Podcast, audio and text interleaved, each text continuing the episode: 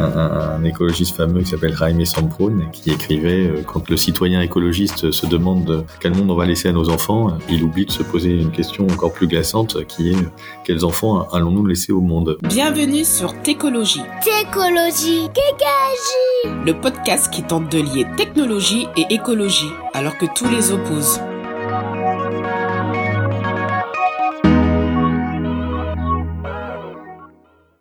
Bonjour à toutes et tous, Richard Nain du podcast Técologie. Nous recevons, nous avons l'immense plaisir de recevoir Philippe Biwix. Euh, salut Philippe. Bonjour.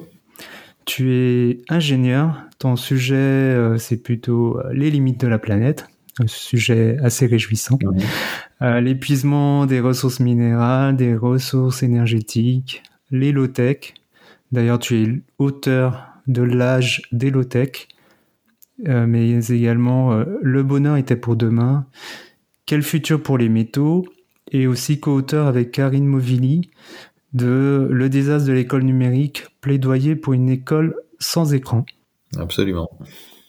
Alors, première question un peu personnelle, quel a été ton déclic? Qu'est-ce qui t'a amené à travailler sur, ces, sur les sujets environnementaux, sociétaux, les limites de la planète, etc. Bah, ça a commencé il y a, assez longtemps, euh, on va dire à toute fin des années 90, début des années 2000. Bon, je me suis toujours intéressé aux questions euh, un peu environnementales, autour de bah, autour de ce qu'on n'appelait pas encore la biodiversité, euh, autour de, la déforestation, voilà, des choses comme ça. Et puis à la toute fin, toute fin des années 90, il a commencé à avoir un petit peu de de, de contestation euh, en marge des accords de, de l'OMC. Il y avait eu Seattle, je crois, en 99, choses comme ça. Et on commençait à, à dire un peu que 20% de, des habitants de la planète consommaient 80% des ressources. Je comprenais pas très bien ce que ça voulait dire.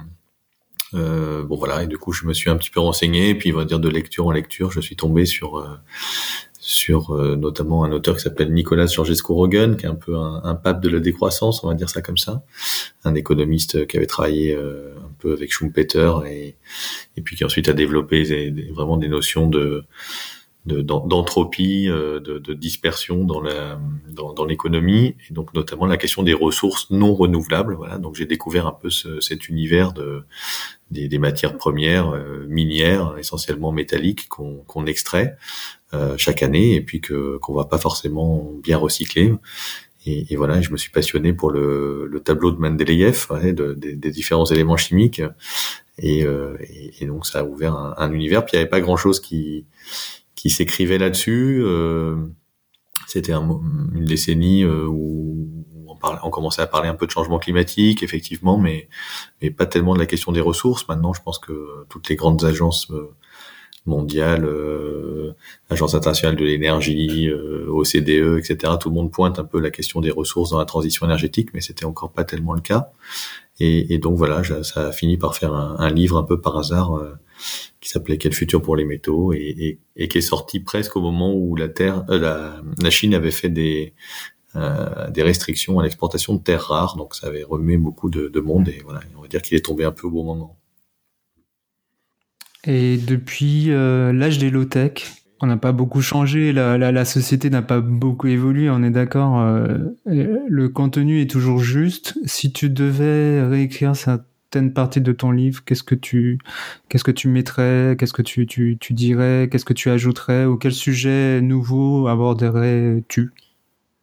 Euh, c'est difficile à, à, dire ça. Alors, il, est ressorti en poche tout récemment, donc euh, j'ai eu l'occasion de, de, remettre à jour, en tout cas, tous les chiffres et, euh, et finalement de, de, relire un petit peu. Bon, je sais pas si peut-être dans le style, peut-être le style est un petit peu pompier, euh, je sais pas, enfin un peu ingénieur avec ses gros sabots, avec de temps en temps des répétitions. Peut-être que je, je l'ajusterai un peu de ce point de vue-là, mais non, sinon, je, je pense que euh, je pense que le, diagnostic reste effectivement valable, c'est-à-dire la, la, question euh, systémique entre la consommation de ressources et la production énergétique, euh, hein, le fait qu'il faut des ressources pour, pour, pour, produire euh, et utiliser l'énergie, et puis le fait que les l'énergie également, à l'inverse, enfin que les, ressources ont besoin aussi d'énergie pour être extraites.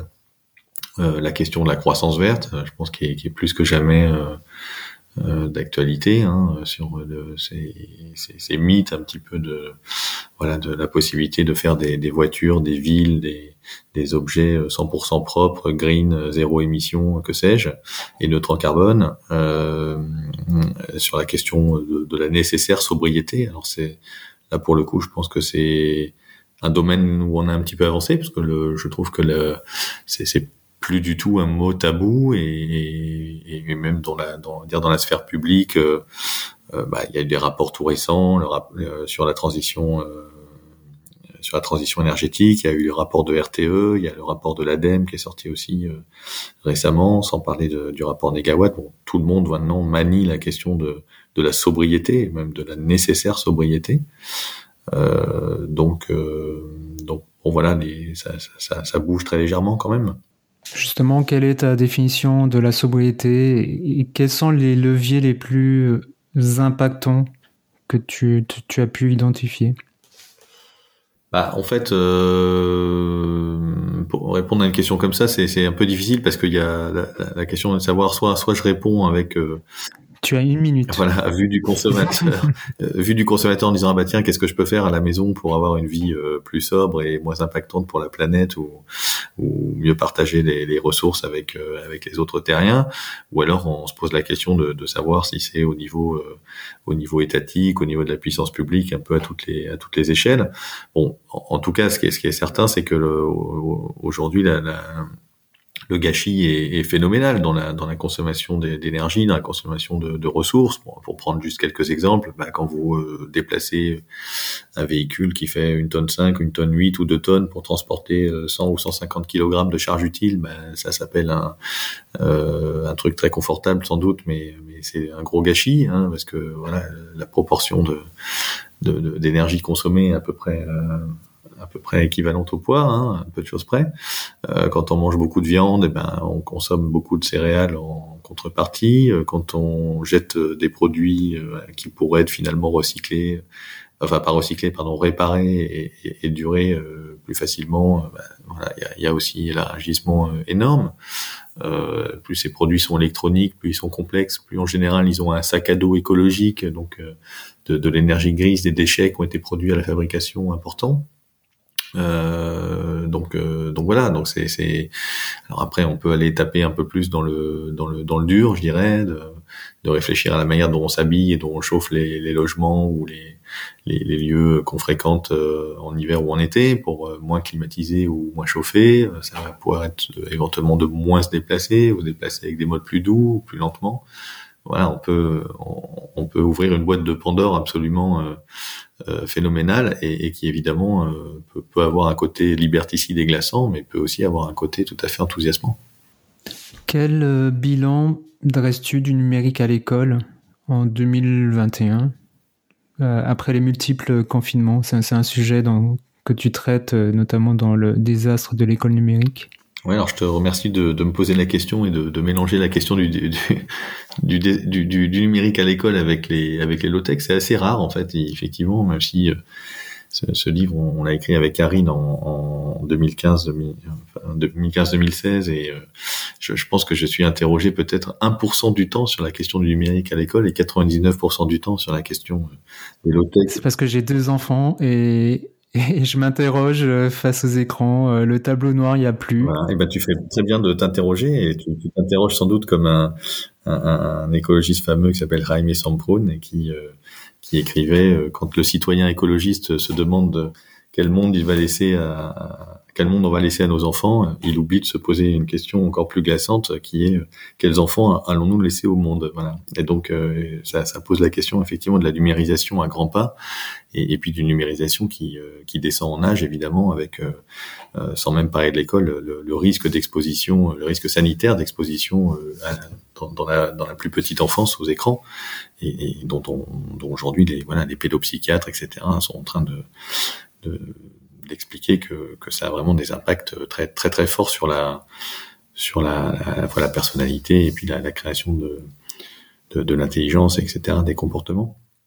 Euh, alors le, le, numérique à l'école, bon en fait il n'y a pas eu, euh, je pense pas que réellement il y ait eu une grande accélération du numérique à l'école en 2020 ou 2021 euh, euh, compte tenu du, du, confinement. Oui, bien sûr, il y a eu euh, euh, les cours en ligne pour dans un certain nombre de cas pour essayer d'assurer un peu de, de continuité pédagogique. on s'est aperçu que les cours en ligne c'était quand même pas terrible, hein, en tout cas pour l'instant. Alors en général, évidemment, l'argument c'est c'est à cause des profs, hein, c'est parce que les profs n'ont pas encore bien compris comment on pouvait s'en servir. Hein, c'est toujours l'argument qui est utilisé pour pour pour défendre le, la, la la fascination technopédagogique de, de l'école qui n'a pas démarré avec les ordinateurs, qui a démarré bien avant. Euh, et puis il y a eu un débat qui finalement n'a pas tourné autour de la question de la numérisation, mais plutôt autour de l'inégalité d'équipement en fait hein, pour des, des, des, familles, des enfants qui n'avaient pas forcément évidemment les équipements ou même tout simplement les conditions euh, euh de, de, disons de voilà pour pour pour écouter les cours dans des dans, dans des bonnes dans, des bonnes conditions, dans des logements où, tout le monde était confiné. Mais du coup, il y a, je pense que le, voilà, la numérisation de l'école, elle est partie euh, avant 2020, et, et, puis maintenant, elle continue aussi à travers euh, voilà, la pédagogie, à travers des exercices qui sont réalisés, etc. Euh, mais je ne suis pas certain que pour le coup, il y a eu une grande accélération comme il y a pu avoir dans d'autres domaines, plutôt les domaines de l'entreprise, avec le, télétravail, avec les réunions en ligne, avec les formations en ligne aussi, qui se sont beaucoup développées en, en 2020. Mais, mais l'école, finalement, euh, a été plutôt dans la logique business as usual, je dirais. Pour toi, l'école forme-t-elle euh, des consommateurs dociles? Je fais, je fais référence bien sûr à Ivan Illich. Oui, alors le, le, oui, et puis tu peux euh, tu peux faire référence à bien d'autres et à Bourdieu ou je sais pas quoi où tu apprends aussi à être à ta place hein, en fonction des résultats que tu as eu. Moi moi ce qui me là-dessus, j'ai un, côté un peu euh, vieux, vieux schnock, je pense. C'est-à-dire que je, je, fantasme pas évidemment le, retour de la règle en bois et, et, et de la blouse et de l'encrier, mais je pense quand même qu'il y a une euh, que, le, le, fait de pouvoir ramener euh, vraiment une, très grande majorité de, de classes d'âge à, à, des niveaux plus élevés, qui, qui partaient d'un très bon sentiment évidemment, euh, en fait, a, a, pas du tout réglé le, voilà, le, clivage social et que ça a plutôt amené à, à, avoir un nivellement par le par le bas de, du niveau. Alors ça, c'est éventuellement, euh, je sais que c'est contestable et contesté, euh, mais bon, quand, euh, quand si on reprend un, un, manuel scolaire des années 60 aux années 70 et qu'on regarde à peu près n'importe quelle matière, ça fait quand même un peu bizarre. Euh, alors après, on apprend aussi d'autres choses qu'on n'apprenait pas évidemment dans les années 60-70 sûrement. Et je fantasme pas les années 60-70 particulièrement, bien sûr, mais euh, je, je, pense quand même que euh, y a eu, on a mis sur l'école beaucoup de beaucoup de, de, de rôles qui on essaye de mettre sur l'école beaucoup de rôles qui de, auraient dû être tenus, devraient être tenus par finalement par le par le cercle familial au sens large. Je sais pas, l'éducation à la citoyenneté, euh, l'éducation peut-être euh, en quelque sorte au développement durable. Enfin, maintenant, on, voilà, on a, il y a des cours pour apprendre aux enfants dans quelle poubelle faut jeter, euh, en espérant qu'en rentrant à la maison, c'est eux qui vont apprendre à leurs parents. Bon, je suis pas sûr que ça, ça marche très très bien. Et, et du coup, tout ça s'est fait un petit peu au détriment de peut-être d'un certain nombre de, de, voilà de savoirs fondamentaux et, et qui finalement étaient peut-être pas dont, dont les méthodes était peut-être pas parfaite, mais au moins avait été avait été un peu éprouvée à travers les à travers les âges. Enfin, en tout cas sur sur quelques décennies, quoi. On, avait réussi à faire des Jean Giono et Marcel Pagnol, quoi, pour faire simple. Et, euh, et, voilà. je pense qu'aujourd'hui, euh, face euh, disons face à une crise de la concentration, une crise de l'attention des élèves, qui sans doute euh, vient en partie de, de, de la consommation du numérique peut-être euh, en dehors de l'école, euh, qui, qui, voilà, dont on sait que ça, ça crée euh, des enfants potentiellement plus plus papillonnants, plus impatients, peut-être avec moins d'envie de, de, l'effort, etc. Même si tout ça, enfin, on est dans des généralités, donc évidemment il y a des, des exceptions partout, mais euh, et du coup, enfin, voilà, face à cette crise de l'attention, finalement, eh bien, on a fait le choix de d'essayer de faire de la surenchère et, et de et de, de de, de, rendre plus ludique, de gamifier euh, l'école, et puis avec en plus un, un peu de, de discours euh, néo-managérial euh, sur sur la question de la future employabilité des enfants, qui fait que du coup c'est bien de travailler sous mode sous forme de projet, euh, en groupe, etc. Enfin voilà, il y a, y a, tout ça se mélange. En approche agile. Voilà, tout ça se mélange un peu avec voilà avec avec un peu un culte avec un peu un culte de la startup nation, on va dire. Voilà, et en fait finalement bah il y a un âge pour tout, et je pense qu'il y a, y a y a des âges auxquels c'est génial de faire des je sais pas, des, apprentissages un peu différents. Puis il y a peut-être des, des, âges où, au contraire, c'est bien aussi d'avoir un, un, maître ou une maîtresse qu'on respecte et puis que qui est dont, dont, dont la parole n'est pas forcément à remettre en cause immédiatement. Bon, et puis il y a plein d'autres choses, c'est que effectivement le numérique, euh, il est, il est violent, il est compliqué et les enfants le prennent un peu en, en, en pleine tête. Euh, je pense par exemple aux questions de, harcèlement. Là, il y a eu récemment cette histoire de génération 2010, par exemple, sur TikTok, qui a fait parler pas mal de bruit. Et, donc, du coup, euh, on, se, retrouve à devoir éduquer au numérique. Et, pour éduquer au numérique, finalement, on a fait le choix d'éduquer par le numérique, c'est-à-dire du coup de numériser euh, au maximum euh, toutes les matières. C'était vraiment un choix qui avait, été fait dès, dès 2014-2015 et euh, et, euh, et, voilà, je, moi je pense que c'est pas le, le, bon choix et qu'on aurait dû euh, voilà, cantonner le, le, numérique à, à, quelque sorte à une matière, euh, voilà, qui aurait pu être la, la technologie et que et qu'on aurait dû euh, laisser un espace d'apaisement, de, de, respiration et effectivement de je sais pas si c'est le tableau noir, mais en tout cas de, d'apprendre plutôt dans des livres et dans des choses plus plus simples à manier euh, que, que à travers les, les outils numériques euh, prétendument euh, euh, avec des ressources infinies, incroyablement ludiques, intéressantes, sympathiques. Voilà. Et je vais juste prendre un exemple qui est peut-être tout à fait stupide, mais sur la question pédagogique. On a, donc du coup il y a aucune il y a eu aucune démonstration en fait de, de, de l'intérêt pédagogique du numérique. Hein. Au contraire, aujourd'hui, les quelques études qu'on a sont, sont, sont plutôt euh, très partagé. Et puis de toute façon, c'est très difficile. On va pas prendre.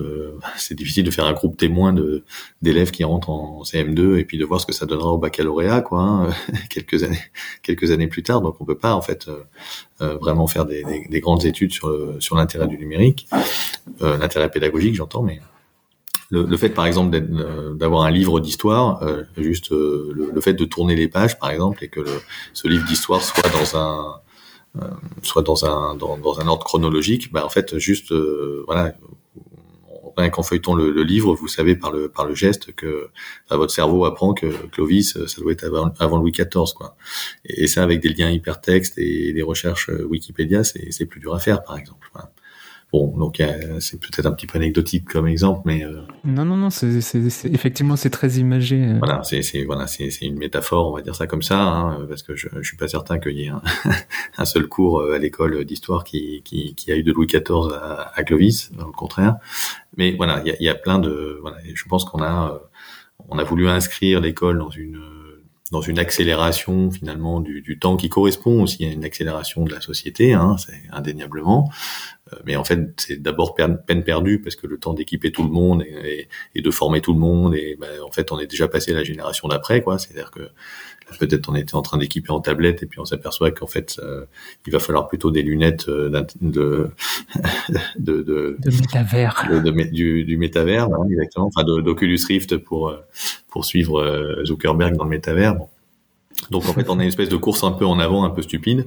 Alors finalement, on aurait pu rester euh, avec une, une école qui soit dans un, en, en, tout cas en partie, finalement plutôt une zone de protection, une zone d'apprentissage d'une vie non numérique aussi, qu'elle existe, et, et justement de, de, de, découverte à travers des temps plus euh, plus sereins euh, et, et, des outils plus plus éprouvés comme comme les livres et les cahiers, quoi. En parlant d'accélération, on a toujours les mêmes messages des, des politiques, des décideurs ou, ou des, de l'industrie. Euh, soit on est en retard. D'ailleurs, tu, tu, en parles, hein, c'est, tu en parles dans le, dans le bouquin euh, pour, de, de l'école, le, le, désastre de l'école numérique. Ouais. Euh, on a toujours les mêmes messages. C'est soit on est en retard, soit bah, c'est bien, tout va bien, mais il faut accélérer. Et le, et, le numérique, c'est euh, la solution miracle à, tous les maux, le, décrochage scolaire. Enfin voilà, c'est la réponse à toutes les questions. Oui, alors c'est très ça c'est ce qu'on appelle le syndrome de la reine rouge. Hein, donc euh, dans, la suite des aventures d'Alice au pays des merveilles, hein, euh, la reine rouge qui court et puis elle court sur place. Alors du coup, euh, Alice comprend pas, elle lui demande et puis la reine rouge lui répond bah oui ici vois-tu, euh, on est obligé de courir tant qu'on peut pour rester sur pour rester au même endroit. Si on veut aller ailleurs, il faut courir au moins deux fois plus vite. bon et, et voilà c'est ça effectivement, c'est que si on est en avance il ben, faut courir encore plus vite parce que sinon on va être rattrapé, hein, parce qu'évidemment les autres veulent rattraper leur retard. Et puis euh, si on est en retard, bah, il faut il faut rattraper les autres. Donc euh, il faut toujours courir quoi qu'il arrive. Et euh, dans, dans le évidemment quand on regarde, nous on s'est amusé un peu dans le avec Karine à remonter le temps et en fait à, à, à retrouver un peu des, voilà des, des, des discours, des, des, rapports officiels et on est remonté jusqu'aux années 1870 euh, où où, où, où, il y avait déjà des fabricants de, de lanternes magiques qui expliquaient comment euh, euh, comment on allait réussir à, à, à rendre l'école par le enfin, à faire des cours avec des images de manière plus plus intéressante et, puis en fait on, on s'aperçoit que tous les arguments qui sont déployés aujourd'hui donc effectivement il y a il y a la question de la concentration, il y a aussi la question de euh, voilà du meilleur apprentissage, la question de la pédagogie active, euh, voilà enfin on peut, on peut, trouver mille mille choses comme ça. Et bien en fait ils ont été maniés depuis euh, très très longtemps quoi. C'est-à-dire que dans les années 1910-1920 c'était Edison qui expliquait que le, le, le, cinéma allait chasser les livres et qu'il y aurait bientôt plus de livres à l'école. Et puis dans les années 30 ça a été la radio et, il y avait déjà des arguments qui ressemblaient aux, arguments des MOOC euh, d'aujourd'hui. Hein, C'est-à-dire que euh, on allait avoir, grâce à la radio, les, meilleurs cours des meilleurs profs, et on pouvait comme ça avoir une, une pédagogie très très très voilà avec euh, qui se répondrait comme ça avec vraiment les, les, meilleurs professeurs et puis évidemment ça n'a pas marché mais heureusement la télévision est arrivée dans les années 50 et puis ensuite voilà on, a eu encore des d'autres dispositifs électromécaniques des sortes de machines à enseigner avant que, le, que la mini informatique puis la micro informatique prenne le relais. Et, et, ça a toujours été en fait la même chose. Et finalement, ça n'a jamais marché. Et, et, ça marchera jamais parce qu'en fait, l'apprentissage se fait. C'est pas à travers un outil technologique qui se fait. C'est c'est à travers la relation entre l'enseignant et l'enseigné, c'est à travers la, curiosité, euh, euh, l'envie de, faire plaisir quelque part à son prof ou à sa prof. il, y a, voilà, il y a plein d'autres ressorts qui effectivement ne passent pas par la machine. Par contre, ce qu'il faut comprendre, c'est quel est l'intérêt, enfin quels, quels sont aujourd'hui les jeux d'influence qui euh, qui, qui font ce, ce qu'on y va quand même alors qu'on sait très bien que ça marche pas et qu'il y a aucune preuve que ça marche et qu'on est que dans la promesse. Mais d'ailleurs, peut-être on passera sur d'autres choses après, mais c'est c'est pas ça concerne pas que l'école numérique cette affaire, hein, évidemment. Eh bien, il y a, y a, à la fois des gens de bonne foi, je pense, il y a des, des profs un peu désemparés euh, devant des, des, élèves qui, qui, ne reconnaissent plus peut-être et dont ils se disent bah oui tiens c'est peut-être la, solution. Euh, il peut y avoir des, des décideurs euh, politiques euh, qui bah, ont peur de passer pour des vieux schnocks justement et, et, donc se disent bah oui non je vais pas aller contre et puis euh, bah, c'est la modernité puis bah, c'est vrai ah oui euh, on va il faut former des citoyens numériques donc il faut faire du numérique euh, et puis on a surtout euh, bah, bah, tout un, écosystème à la fois de, de gens dans le public et dans le privé qui sont euh, biberonné aux, aux, subventions et aux commandes publiques. Donc euh, ça va des voilà des, des, des, éditeurs de logiciels aux, aux, fabricants et ça a toujours été comme ça. Et, voilà, et c'est eux qui aujourd'hui essayent de placer euh, de placer leur camelote quoi. Hein. C'est malheureusement euh, comme ça que ça se passe. Et, et, et ce qu'il faut comprendre aussi, c'est que le la numérisation de l'école, en fait, c'est euh, l'école était un des derniers endroits, sans doute, euh, est un des derniers endroits qui a pas qui a pas vécu la productivité euh, grâce euh, grâce au numérique, on va dire, euh, de, qui, a, été voilà cette productivité qui a hein, l'automatisation des usines, etc., qui a pu être vécu ailleurs, peut-être aussi l'automatisation des services. Hein, quand vous avez voilà vous commandez des choses par internet et pas au guichet, euh, voilà c'est évidemment extrêmement efficace, mais c'est aussi extrêmement productif, c'est-à-dire que ça consomme moins de, travail humain pour produire le même service ou le même produit, donc c'est terriblement efficace. Et l'école avait échappé à ça parce que finalement jusqu'à présent, à part de mettre 36 euh, élèves plutôt que 35, euh, c'est difficile de faire de la productivité avec les heures de prof. Donc vous avez deux solutions pour faire de la productivité. Euh, dans, dans la Startup Nation. Euh, le premier, bah, c'est de faire moins de cours, donc de supprimer des enseignements. Et vous regarderez qu'en fait, euh, si on s'intéresse un peu à ça, à toute réforme, je dis bien toute réforme de l'éducation nationale euh, a pour a, pour but, enfin oui, de d'enlever des heures de cours. En fait, quand vous regardez bien, c'est voilà le choix des options, les filières, les trucs, ça permet d'enlever des heures de cours in fine. Et, euh, et puis la deuxième manière de faire ça, bah, c'est de dire au lieu d'avoir un prof qui fait cours à, devant une classe de 35, bah, peut-être qu'un jour euh, la moitié des cours seulement seront euh, seront en présentiel comme on dit, puis l'autre moitié ça sera euh, du e-learning avec des, des machines qui seront formidablement adaptées à nous parce que on, on, aura du, un peu de machine learning derrière, enfin un peu d'intelligence artificielle pour nous faire des QCM un peu améliorés. Voilà. Alors du coup en disant ça, je vais J'espère que j'aurai pas d'ennui, mais mais c'est écrit dans les rapports noir sur blanc. Hein. C'est-à-dire qu'il y a des rapports sur sur la numérisation de l'école euh, qui ont été faits. Hein. C'est des choses qui sont totalement euh, public. Hein, euh, c'est des rapports pour l'Assemblée nationale. Est-ce que ça sera des QCM sur Google Form? Ah, Sur Google je, Form. Je troll, je troll un peu, non mais. Je... Non, bien sûr, non mais aujourd'hui dans les priorités de, dans les priorités qui ont été exprimées sur le, sur la question numérique euh, par Jean-Michel Blanquer, hein, il y a une, une des priorités, c'est la question de, de, comment on soulage les profs de, du fardeau de l'évaluation. Et donc, c'est bien de, de, de, faire quelque part des, des QCM qui seront forcément un peu améliorés. On ne les appellera pas comme ça, mais euh, c'est bien l'idée. sauf que vous faites pas la même évaluation évidemment euh, euh, avec un ordinateur et, avec un vrai prof quoi. Donc voilà, ça va, venir. Alors je sais pas si ça sera sur un mode propriétaire avec des, GAFAM ou sur un mode plus open source ou je sais pas quoi. mais voilà, la numérisation avance, indéniablement. Je te propose de quitter l'école maintenant. Euh, que nous révèle la pénurie actuelle euh, d'énergie et de matière, de, ressources finalement, euh, notamment de composants dans le numérique? Pas grand chose en fait. Je pense faut faire attention à, à pas interpréter chaque chaque soubresaut de, de l'économie mondiale comme les signaux faibles d'une grande pénurie possible à venir qu'on aurait qu'on aurait lu dans l'âge des low-tech de Phil Biwix avec euh, on finira par manquer de métaux et on finira par manquer d'énergie fossile. Donc indéniablement, on est d'accord que toute ressource non renouvelable il y a un moment, bah, c'est euh, c'est un stock, hein, donc euh, voilà, on tape dans un stock, on y tape plus ou moins vite. Le stock peut être très très important, très très gros. Peut-être même qu'on peut aller chercher une partie de ce stock, j'en sais rien, sur la Lune ou dans les astéroïdes, on peut ou, dans, ou au fond des océans.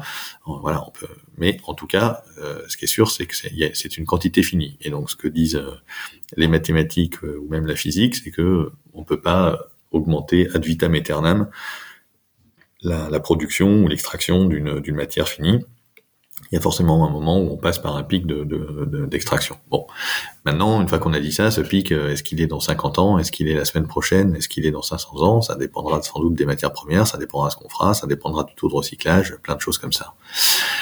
À côté de ça, il y a effectivement des, des, des, des pénuries. Alors, tu, tu cites les, les composants électroniques. Je pense qu'on est, en fait, quand on regarde chacune des pénuries, donc ça soit sur, euh, il y a eu des questions des tensions sur l'acier, des tensions sur les produits bois, des tensions sur euh, effectivement les, les, les microprocesseurs. On est vraiment à chaque fois sur des, des sujets qui sont quand même un peu ou sur les vélos, on est sur, des sujets qui sont un petit peu différents quand même. Donc euh, l'exemple de, bon, je pense qu'il y a eu quand même beaucoup d'articles qui ont été écrits, des, des enquêtes assez euh, assez sérieuses qui ont, été faites. Dans le cas des, des, composants électroniques, on est plutôt sur un sur un, mélange d'effets. Alors le premier, c'est que avec la, la baisse enfin avec la, finesse de gravure qui, qui, qui devient, euh, qui commence à, flirter avec les quelques nanomètres, on, on est euh, sur des, des investissements euh, qui, qui consomment quelques milliards de dollars de, de voilà pour construire des, des, nouvelles usines. Donc ça, ça crée finalement des oligopoles. Hein, tout le monde peut pas suivre. Il y a un moment où, le, où ça devient ça devient compliqué. Et donc ces oligopoles, bah, ensuite eux euh, ben, voilà, il y a eu quelques quelques contraintes sans doute de, de production à Taïwan sur la sur la question de, de la consommation d'eau, etc. Bon, voilà, un certain nombre de phénomènes et puis le le fait surtout qu'on numérise de plus en plus de choses, hein, donc euh, donc il faut aussi euh, suivre la croissance et donc ça crée un décalage en fait entre le entre le le moment où on investit et le moment où on en a vraiment besoin, et, donc ça, crée ces tensions. Et c'est vrai sur euh, les matières premières aussi, c'est-à-dire qu'il faut, faut 10 ans peut-être entre le moment où, vous allez avoir une sorte de décollage ou un besoin vraiment supplémentaire en, en matière en matière première, je sais pas du, lithium, du cobalt pour des batteries par exemple, et puis le moment où vous allez vraiment les mettre mettre en production des nouvelles mines hein, entre l'exploration et la mise en production, c'est une dizaine d'années, c'est pareil pour un champ pétrolier, c'est pareil pour beaucoup de choses. Et donc, du coup, ça peut créer effectivement des déséquilibres euh, ponctuels et temporels entre entre l'offre et la demande. mais mais mais je pense pas qu'il faille en déduire que c'est que ce sont les les signes avant-coureurs de la grande pénurie quoi. Et la transition énergétique, euh, pour toi, est-ce qu'elle est possible, sachant le besoin en extraction de ressources, euh, notamment tu le disais, hein, le, lithium pour les batteries, euh, les panneaux solaires, les, voitures électriques, le numérique, puisqu'il y a, y a ce besoin aussi des pays en voie de développement de faire aussi leur transition numérique. Est-ce que la low-tech finalement, ça sera une solution subie et non pas une solution choisie? Ah, En fait, c'est toujours très compliqué de, de réussir à, à se projeter comme ça à 10, 20, 30 ans euh, sur, euh, sur est-ce qu'on aura assez de, de matières premières pour faire telle ou telle chose. Pourquoi? Pour deux raisons. D'abord du côté de, de l'offre, euh, de l'offre minière, euh, les, choses peuvent bouger plus ou moins vite. Et puis une réserve, c'est quelque chose qu'on peut extraire à prix actuel et à technologie actuelle. Les prix peuvent monter un peu, donc ça libère quelque part des, réserves, des, choses qui vont être qui vont être extractibles avec des conditions économiques correctes. La technologie évolue aussi, c'est pour ça qu'on a réussi à faire des, gaz et des pétroles euh, non conventionnels, par exemple, mais on, sur, sur les, minerais aussi, on, est capable aujourd'hui d'aller chercher des minerais euh, plus profondément, euh, avec une teneur plus faible. Il y a même des endroits où, on récupère des, des déchets miniers d'anciennes mines et on, arrive à les repasser, les reprocesser pour extraire des métaux. Donc, donc du coup, déjà, il y a une incertitude du côté de l'offre qui, qui, qui, est plutôt une incertitude à la hausse, on va dire. On est capable de, sortir des choses qu'on ne pensait pas être capable de sortir. Il faut reconnaître quelque part ce, progrès technologique.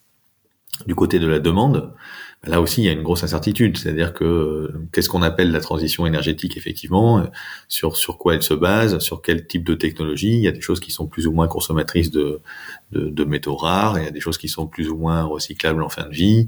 je vais juste prendre un exemple sur la voiture électrique puisque tu tu la cites. Imaginons que voilà on fasse une transition euh, avec euh, euh, que des alors d'abord est-ce que toutes les voitures deviennent électriques? Euh, Alors, imaginons, elles, deviennent toutes électriques. Est-ce que euh, toutes les camionnettes, tous les camions deviennent aussi électriques, ou est-ce que tu fais plutôt, je sais pas, de l'hydrogène ou autre chose?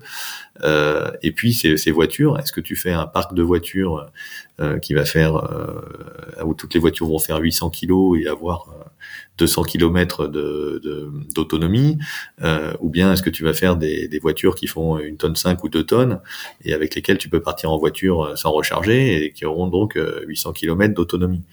Bien évidemment, tu, comprends qu'entre un scénario avec une voiture de 800 kg et 200 km ou une voiture de, de 2 tonnes avec 800 km, bah, tu vas avoir un facteur littéralement 10 euh, dans la quantité de, de lithium, de cobalt, de nickel, de tout ce que tu veux qui sera embarqué par la batterie.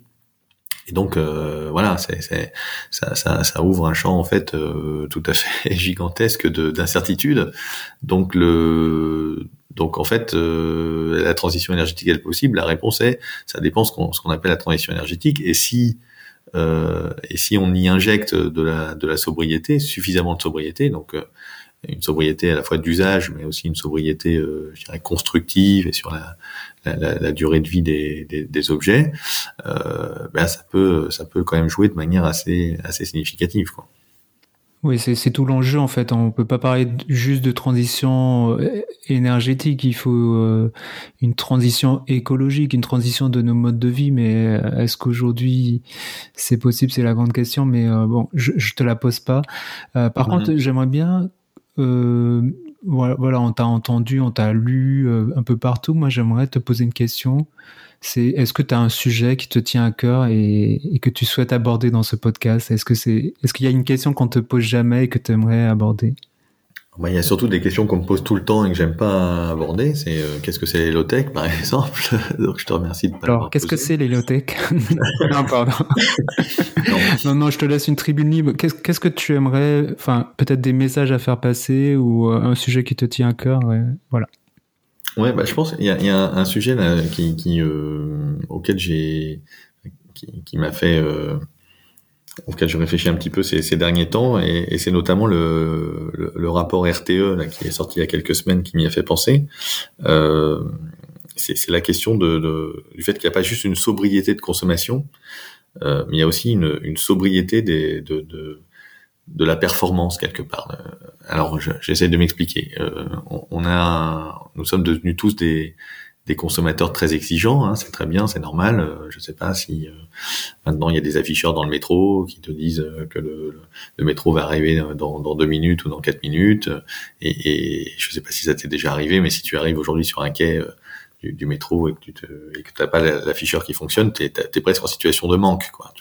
Donc, donc on a on a cette exigence de d'avoir tout qui fonctionne bien, d'avoir tout qui arrive rapidement, de, de télécharger les choses rapidement, etc. Et ça, ça crée euh, ça crée quelque part le euh, bah, des, des, de la consommation en plus, quoi, hein, parce que. Bah, Alors, je, je, veux bien parler des transports si tu veux euh, juste après. J'ai ah, pas mal de.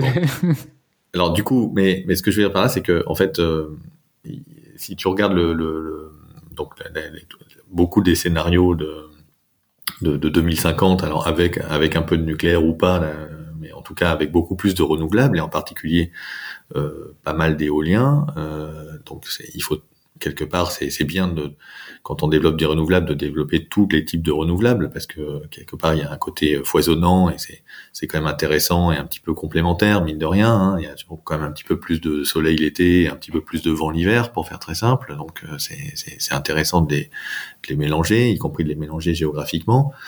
Euh, donc tu une part d'éolien qui est assez importante, mais du coup, quand tu de l'éolien, euh, bah, il faut être capable pendant une semaine, peut-être, euh, la semaine où il va pas y avoir du tout de vent, et eh ben de d'avoir quelque part de l'énergie pilotable ailleurs, ou d'avoir un stockage d'énergie. Et du coup, si tu imagines que dans ton mix électrique, tu as 30% d'éolien, par exemple, euh, eh bien, ça veut dire qu'il faut être capable de sortir 30% de toute ta puissance euh, du pays euh, en, en, stock pour, pour, pour les sept prochains jours, quoi. Et, et, ça, en fait, ça te, ça te réclame un dispositif euh, d'installation. Alors, est-ce que ça sera, ce seront des électrolyseurs euh, pour stocker ça sous forme d'hydrogène? Est-ce que ça sera des, plutôt du, du biométhane? Est-ce que ça sera euh, des batteries? Est-ce que ça sera même des batteries des voitures électriques dans une logique d'articulation du, du, réseau électrique et des, et des véhicules? Bon, il y a, y, a, y, a, y, y a mille méthodes pour tout ça. Mais en tout cas, ça réclame une, un effort industriel totalement, totalement incroyable. Eh bien, une manière de, réfléchir à tout ça pourrait être aussi de dire, mais finalement, est-ce que je veux avoir toujours la puissance nominale, quelles que soient les conditions météo finalement? Et euh, aujourd'hui, évidemment, la réponse est obligatoirement oui. Et, euh, et quand tu es dans une entreprise qui travaille sur ce sujet, tu es obligé de répondre oui. Ton, ton boulot, c'est d'éviter le, blackout et, et, d'envoyer la puissance à, qui veut. Mais en fait, on pourrait tout à fait réfléchir à l'horizon 2050. Alors c'est une évolution euh, un peu culturelle, mais elle est, elle est imaginable, eh bien de, de, de, détendre un peu finalement le niveau de performance en disant ah bah oui tiens finalement les quelques fois où on aura euh, 7 jours sans vent, eh bien, euh, on enverra euh, le courant qu'il faut aux hôpitaux, on enverra le courant qu'il faut euh, aux, services, aux, industries électro-intensives qui peuvent pas s'arrêter, aux services de transport, etc. Pour évidemment pas bloquer le, pays, mais par contre, bah, finalement, pour tout ce qui est chauffage et, puis puissance électrique envoyée aux particuliers, bah, on pourrait dire tiens, là, on accepte avec des compteurs intelligents de dégrader un peu le la, la, quantité de, de, voilà la quantité de courant qu'on sera capable d'envoyer pendant peut-être quelques jours. Et puis bah du coup euh, voilà c'est dommage mais pendant ces quelques jours-là au lieu de chauffer à 19 degrés euh, chez vous 20 degrés bah ça va peut-être descendre à 18 ou 17 et puis vous pourrez pas lancer euh, la machine à laver en même temps que que, que le je sais pas que le, que le lave-vaisselle quoi.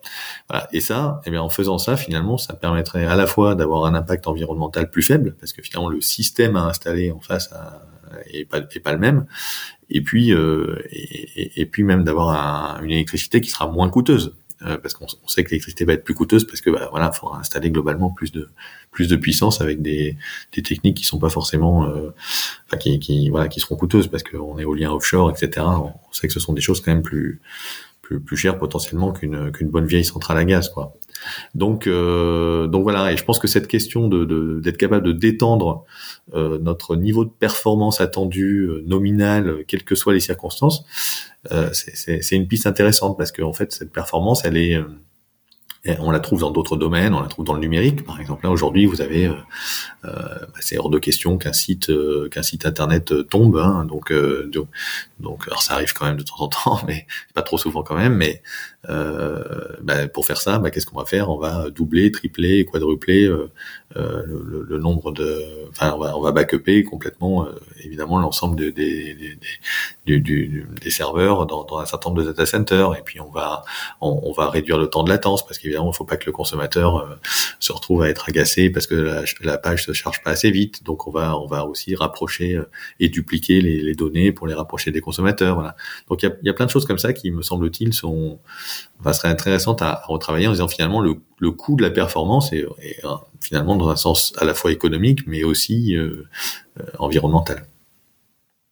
Pour, pour revenir au transport, je voulais te partager ça, mais j'attends pas forcément une réaction. Mais euh, pour moi, euh, là, ce que je vois de, de, dans les transports en commun, hein, dans les transports en commun public, je, je trouve qu'il y a, on retrouve un peu tous les mots euh, de l'installation des technologies et, et, dans la pertinence, c'est vraiment discutable. Bon, euh, évidemment, les écrans pubs allumés, animés, qui qui nous euh, qui, prennent un peu de temps, de cerveau disponible. Euh, mais bon, euh, je me demande qui regarde ça parce que de toute façon, on est la tête dans le téléphone portable, de 1.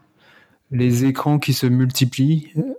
par exemple, pour l'annonce des horaires, avant dans le métro, on n'avait qu'une seule, un seul panneau digital assez simple. Aujourd'hui, à chaque porte, maintenant les portes palières, on a un écran, on a un écran LCD, euh, enfin voilà, j'imagine euh, assez costaud pour durer, euh, bon, très bien pour la durée de vie, mais du coup on multiplie par autant de portes palières. D'autres exemples, les écrans à bord des rames, que personne ne regarde en fait, qui font la publicité de la région. Euh, voilà telle ou telle activité, c'est bien, mais du coup ça tourne tout le temps. Euh. Bon après, après j'imagine que sur l'empreinte globale du, du, du transport, euh, c'est minime, hein, mais c'est juste que ça, je trouve, ça envoie pas le bon message de sobriété.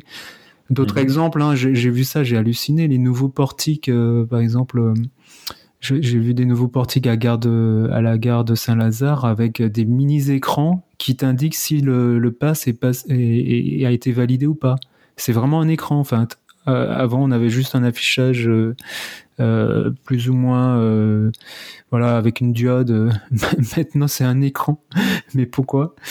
Mm-hmm. Sans compter les, les, les, guichets automatiques maintenant qui tournent sur des sur des Windows et des machins qui sont pas forcément très efficaces d'ailleurs.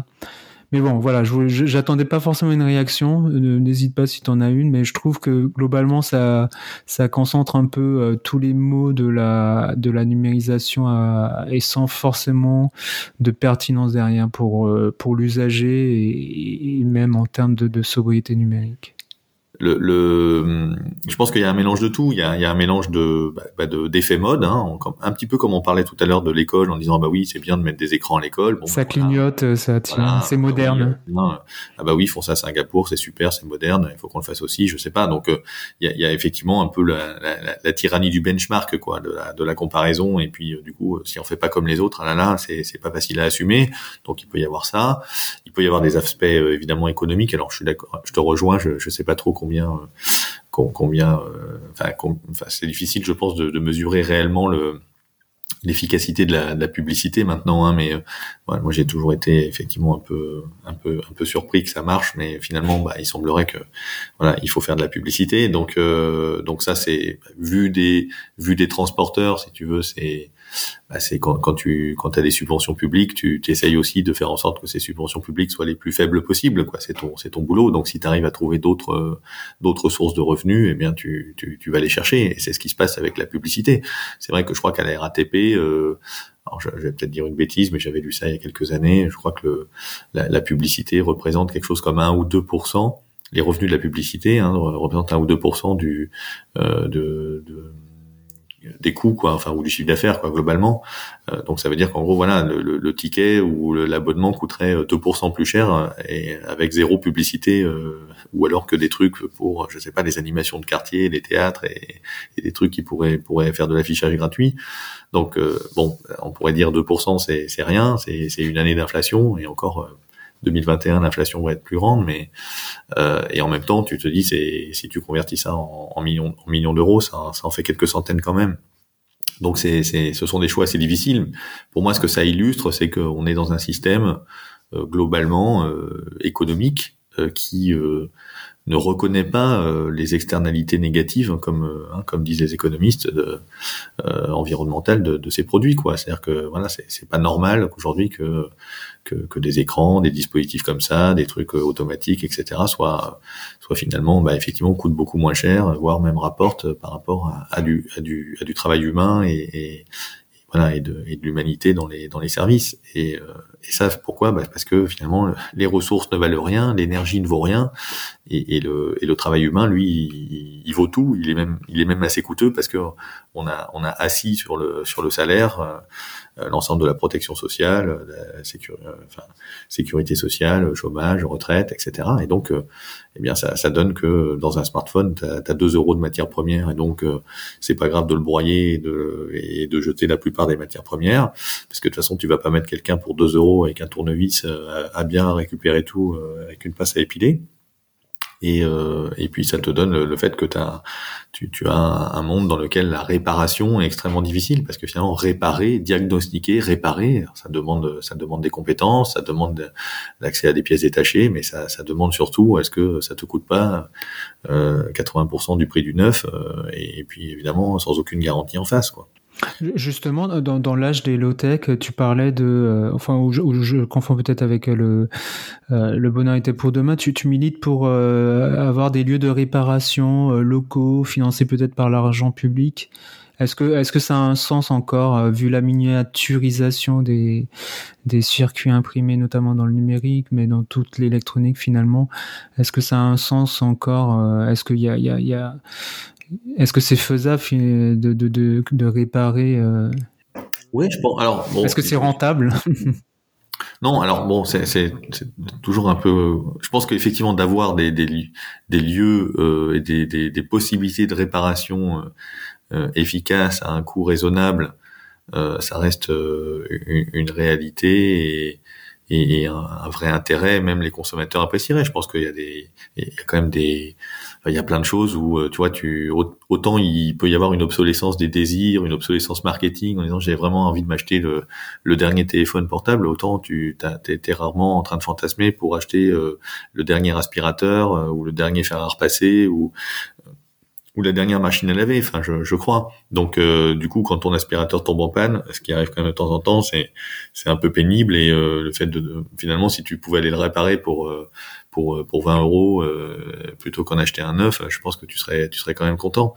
Donc je donc je pense qu'il y a effectivement une un, un, un intérêt. Ensuite, bon, j'avais jeté le fait que ça serait pas mal que ça soit la puissance publique qui, euh, qui aide à ça. ça. Ça peut poser des sujets parce qu'il y a déjà des petits réparateurs hein, qui, qui, existent quand même, et, euh, en particulier dans l'électroménager. Mais et donc du coup, bah, si tu leur mets des concurrents qui eux sont, euh, sont font le font le, le, truc pour trois fois moins cher, tu, tu, tu, tu fragilises aussi les gens. Donc donc faut, faut bien réfléchir à tout ça et et c'est c'est pas à moi de le faire.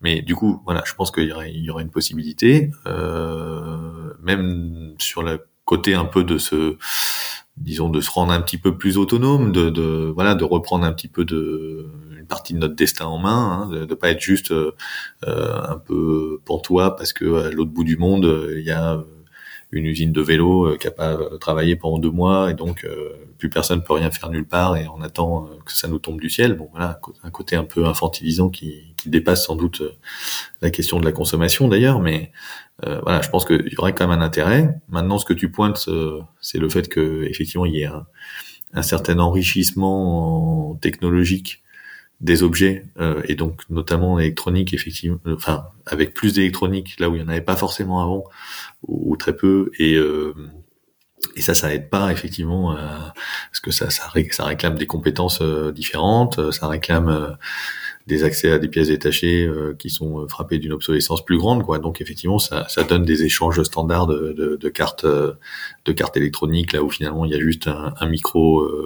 élément qui, est, qui qui a fait défaut. Euh, ça, ça, ça fait qu'effectivement, sur, je sais pas, dès qu'il y a des afficheurs digitaux, des trucs, ben voilà, ça, si, si le truc est planté, ça, ça marchera plus. Euh, bon, donc moi, je, je, je, je pense qu'il faudrait à la fois les, les recycleries, ressourceries et repair café, enfin, ou c'est peut-être même plus les appeler des repair cafés, je sais pas, des lieux de réparation qui soient soit citoyens, soit privés, mais en tout cas qui, qui existent, et en même temps que sur euh, toute une série de produits du quotidien, donc ça peut être un peu ça justement les, low tech, euh, d'éviter l'enrichissement technologique parce que finalement euh, le, réfrigérateur qui fait ses courses tout seul, bon, ou qui, qui, gère les dates de péremption, franchement, c'est, je suis pas sûr que ça soit aussi utile que le robot chirurgien, quoi.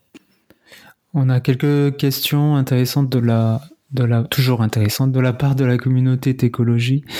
Euh, peut-on envisager une désobéissance technologique, euh, anti-solutionnisme technologique, euh, pour reprendre un peu le, terme de désobéissance civile quelle, quelle, forme ça prendrait du coup? Je ne sais pas trop. Refuser d'avoir un smartphone oui, bah alors ah, bon, alors ça, ça c'est le toujours le, le c'est la fameuse euh, question, c'est-à-dire que de la même manière qu'on sait que les technologies euh, ne sont pas neutres, hein, souvent on entend ça, on dit ah bah ça dépend, hein, ça peut être positif, ça peut être négatif, ça dépend ce que vous en faites. Hein, finalement, euh, Internet, ça peut être le, bien commun mondial qui permet de, discuter avec des, professeurs d'université à Melbourne, et puis c'est, aussi l'internet des fake news et du, harcèlement en ligne. Donc finalement, c'est neutre. En fait, non, ça marche pas tout à fait comme ça. Hein. Ça, c'est Jacques Ellul qui avait bien montré que la, technologie n'est ni positive, ni négative, ni neutre. Elle est, ambivalente. Elle est toujours à la fois positive et négative. On a toujours à la fois les bons côtés les mauvais côtés. Et puis la deuxième chose, c'est que la, technologie, elle est enchassante, quoi. C'est-à-dire qu'elle, elle transforme le monde dans lequel, dans lequel on vit. C'est-à-dire que le, le monde avec le smartphone, n'est plus euh, le monde sans le smartphone. Peu, importe que ça soit mieux ou que ça soit moins bien, en tout cas, ça, ça vient modifier profondément les rapports humains, les rapports sociaux, les rapports économiques. Euh, et, c'est vrai de toute euh, voilà de toute technologie un peu un peu fondamentale, et ce qui est, ce qui est le cas du numérique. Donc bien sûr que tu, tu peux avoir des je sais pas comment dire, des, des micro-gestes de, de, résistance technologique. C'est-à-dire, bon, ça, ça, je sais pas si c'est d'ailleurs de la résistance technologique ou aussi de la résistance économique. Tu peux, voilà, euh, éviter d'acheter euh, tes, tes, livres sur Amazon si, si tu as une librairie en bas de chez toi. Bon, voilà. Euh, et, et, puis des choses comme ça, il doit y en avoir beaucoup. Mais par contre, effectivement, le, la capacité à se passer euh, d'un téléphone portable ou, d'un smartphone, euh, bah c'est potentiellement plus difficile quoi. Euh, si, ça peut être aussi des actions un peu plus euh, un peu plus comment dire je sais pas éteindre les écrans ou euh, dans les, les écrans pubs dans les gares ou je sais pas. Oui, bon, alors là je, je, je, vous recommande des, actes, des actes de voilà des actes de sabotage. Oui, non, mais... Bien sûr. Non mais je pense qu'il y a tout il faut il y a, il y a dans, dans les dans le entre guillemets le combat écologique il y a, il y a toute la gamme et, et tant mieux enfin qui va de la plus euh, euh, de la plus feutrée euh, qui, qui, qui, va être de la guérilla euh, juridique parce que voilà pour pour lutter pied à pied contre tel projet qui va artificialiser des sols qui etc etc et puis ça peut aller jusqu'effectivement des, des actes de de, de, de, de, désobéissance ou de lutte contre contre l'agression publicitaire. Bon voilà là il faut lire Edward Edward Abbey le gang de la clé à molette et vous trouverez plein, plein de choses tout à fait tout à fait euh, sympathiquement racontées euh, sur euh, sur voilà la, la, la guérilla écolo quoi. On va rentrer dans une année électorale. Euh, que penses-tu que doit être, doit proposer en tout cas un bon président, une bonne présidente de la République? Ouais, alors là, tu m'en demandes, tu m'en beaucoup.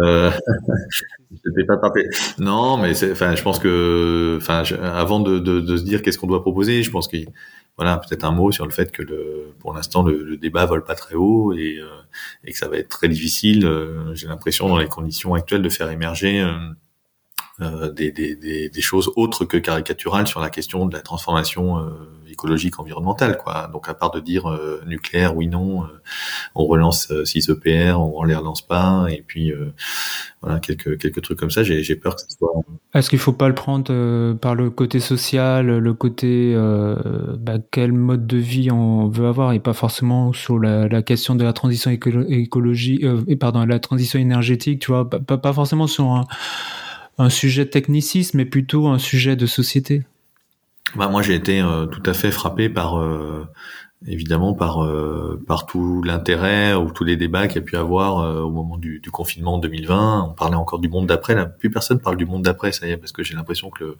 le monde d'avant est, est, revenu à toute vitesse. Enfin, à, part peut-être le, le, tourisme de masse et, et, et, un ou deux trucs qui, qui y sont liés. Et euh, mais effectivement, j'avais été un peu frappé à la fois par le Sur le fond, il y avait des choses vraiment intéressantes sur la question de, de l'apaisement, sur la question de la relocalisation, sur la question de, de, de, la résilience, finalement liée un peu aussi à la, à la territorialisation de notre, notre production, de notre consommation, sur euh, euh, voilà, sur finalement ce qui était aussi un peu essentiel. Sur, euh, il y a même Emmanuel Macron qui avait quand même sorti dans un discours, je crois que c'était en mars 2020, hein, que il avait cité le, ça doit être la Déclaration des droits de l'homme et des citoyens sur le fait que à chacun selon son mérite et qu'on devrait revaloriser un certain nombre de un certain nombre de, métiers, euh, en, l'occurrence ceux qui étaient en première ligne. Euh, bon, et finalement, on attend toujours. Hein, c'est assez étonnant euh, d'avoir osé dire ça et que personne, personne lui remette dans les dents sa, sa, propre citation, alors qu'il s'est rien passé sur le sujet. Donc, euh, donc je trouve que ça a été intéressant. Je trouve aussi que l'histoire montre que voilà, de, temps en temps, les choses peuvent accélérer de manière impromptue sur la question du télétravail, sur la question de, de la pratique du vélo. Voilà, il y a quand même eu des trucs intéressants. Euh, voilà, maintenant, euh, effectivement, tout, tout, ça est un peu retombé, j'ai l'impression, et on a du mal à se reprojeter sur un sur un monde effectivement désirable et de savoir ce que ce que pourrait être ce monde désirable face à des forces en présence euh, et des mouvements de fond qui sont qui sont quand même très très inquiétants. Donc euh, euh, donc je sais pas, mais je pense qu'effectivement il faut il faut trouver un moyen euh, tout à fait positif. Bon d'ailleurs c'est un peu ce que je racontais aussi dans le bonheur était pour demain, même si j'ai employé l'imparfait, c'était qui est une pichenette sur les, les promesses technologiques depuis quatre siècles du, du, bonheur du genre humain par la technologie appliquée. Il y a, y a aussi le fait de dire euh, voilà il faut que le il faut que la transition, il faut que ça, ça donne envie et que ça donne envie tout de suite et qu'il y ait des avantages tout de suite. C'est-à-dire que le c'est plutôt le chemin qui compte et pas et pas le but et pas la cible quoi. Parce qu'on va pas se dire euh, on se serre la ceinture on prend des risques on fait des modifications profondes de nos relations sociales en espérant que en 2050 euh, nos petits enfants nous remercient quoi euh, je pense que c'est plutôt quelque chose qui où on doit euh, trouver que c'est que c'est créateur d'emplois, que c'est créateur d'emplois de qualité, que c'est créateur de liens sociaux, que c'est créateur d'apaisement. De voilà, c'est de dire euh, on peut chasser la on, on, peut essayer de chasser la voiture. Euh, bon, c'est c'est très bien de chasser la voiture d'un point de vue d'un point de vue écologique certainement, mais la voiture c'est aussi effectivement un espace de de enfin ça a été, vous savez encore, un espace de liberté, de voilà, de, une facilité de déplacement et tout, c'est sympa. Donc euh, quand on renonce à ça, il faut aussi euh, retrouver euh, d'autres choses en face de ça. Et qu'est-ce que ça peut être? Bah, Ça peut être des villes moins bruyantes, ça peut être des villes où on a rendu l'espace public aux enfants qui jouent dans les rues, voilà, enfin plein, plein de choses comme ça. Donc faut, il faut trouver à chaque fois le, les éléments positifs, sinon en fait ça se fera pas.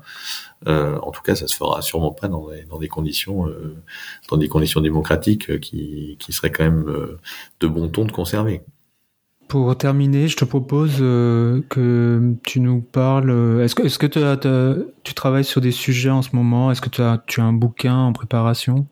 Euh, je sais pas si je vous le dis ça parce que il faut les finir quand on dit qu'on est en train de lire un bouquin donc non enfin bah écoute en, en, ce moment je ce qui ce qui m'intéresse euh, beaucoup, c'est la, la, question, euh, la question de la ville, la question, euh, la question urbaine, la question de de l'artificialisation des sols. Hein. donc la, la, puissance publique là s'est emparée de cette question de voilà de l'étalement urbain, du fait que qu'on consomme. alors on ne sait pas selon les chiffres, c'est entre entre un département tous les 10 ans et un département tous les 20 ans. Donc et puis je pense qu'on peut tous le constater avec les, les entrées de ville, les, les, les les, les, les conurbations qui s'étalent, etc. Bon, et donc euh, il y a la, voilà, il y a, y a, cette logique, cette euh, de, de, de, zéro artificialisation nette là, pour pour 2050 avec un point d'étape à 2030 là qui, qui est dans la nouvelle loi climat résilience que je trouverais intéressante. Euh, et, euh, et du coup voilà, j'ai envie de, de, travailler sur cette question de un peu de, de, de l'urbain justement d'essayer de décrire ce que pourrait être cette ville qui euh, qui n'artificialiserait plus, qui serait plus dans une logique d'éco-construction, qui serait plus dans une logique de, de, de, de sobriété des lieux aussi justement, en, en intensifiant peut-être l'usage de l'existant et, et, et en n'étant pas dans le tout construire business as usual, parce qu'en fait on voit que en termes de, de ressources euh, et d'énergie grise embarquée, c'est totalement totalement phénoménal. donc donc voilà, je, suis plutôt sur ces sujets en ce moment. Philippe Biwix, merci beaucoup. Merci. Et puis bah, à bientôt et on espère te lire à nouveau dans les librairies et pas sur Amazon. à bientôt.